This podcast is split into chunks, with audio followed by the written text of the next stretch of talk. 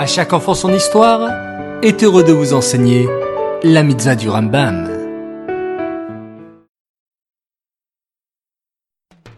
Bonjour les enfants, Bokertov, content de vous retrouver, j'espère que vous êtes en pleine forme. Baou Hashem. Aujourd'hui, nous avons une mitzvah du Rambam, la même qu'hier, la mitzvah positive numéro 70. Il s'agit du commandement qui nous a été enjoint d'offrir un sacrifice s'il y a un doute quant à savoir si une faute a été commise ou non. Ce sacrifice est appelé un korban hacham talouy. Il s'agit d'une faute pour laquelle, si elle a été commise volontairement, on aurait été chayav karet. Hier, nous avons dit que le sacrifice du hacham talouy était apporté dans le cas où il y a un doute sur une faute. Et c'est toujours valable aujourd'hui.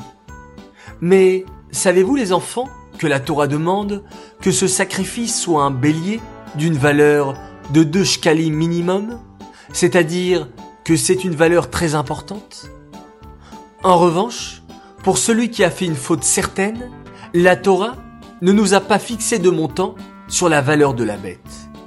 Pourquoi? A priori, ça aurait dû être le contraire. Celui qui a fait une faute devrait amener un sacrifice qui coûte cher, et celui qui a peut-être fait une faute devrait amener un sacrifice qui ne coûte pas cher.